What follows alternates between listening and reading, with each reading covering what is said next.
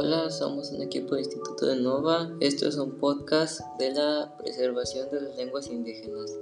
A lo largo de los años se han ido perdiendo muchas lenguas hasta llegar a un punto en el que solo haya pequeñas regiones o pequeños pueblos que hablen este tipo de lenguas en México. Hay aproximadamente 7.382 785 millones de personas que hablan este tipo de lenguas. También existen lenguas originarias con millones de hablantes, pero también hay unos con apenas docenas de, hablantes. Por esta razón están en riesgo de desaparecer muchas lenguas originarias de todo México. Por eso no solo en México, también pasa en distintas regiones y continentes de la ONU. Es solo una de las organizaciones que tratan de evitar eso. También el Instituto Nacional de Antropología e Historia, también conocido como la INA, intentan evitar todo esto. La Asamblea General de la ONU afirmó que la protección de las lenguas indígenas implica preservar y promover la cultura de respeto al medio ambiente de los pueblos que, la, que hablan este tipo de lenguas. En México hay 1.725.620 habitantes hablantes del náhuatl, 859.607 hablantes del maya, 556.720 hablantes del tetzal, 517.665 hablantes del mixteco. El Año Internacional de las Lenguas Indígenas debe servir para evitar la alarmante tendencia a la extinción de estos idiomas.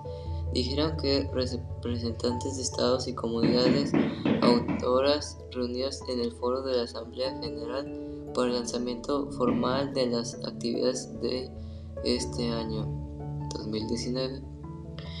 El principal creador del evento fue Evo Morales, presidente de Bolivia, país que en conjunto con Ecuador impulsó el máximo órgano de debate en la ONU. El proyecto que culminó con la proclamación de 2019 como el Año Internacional de las Lenguas Indígenas Además, una mayoría aplastante de los indígenas vive en la pobreza, sufre de racismo y desigualdad, componiendo el 15% de la población más pobre del mundo.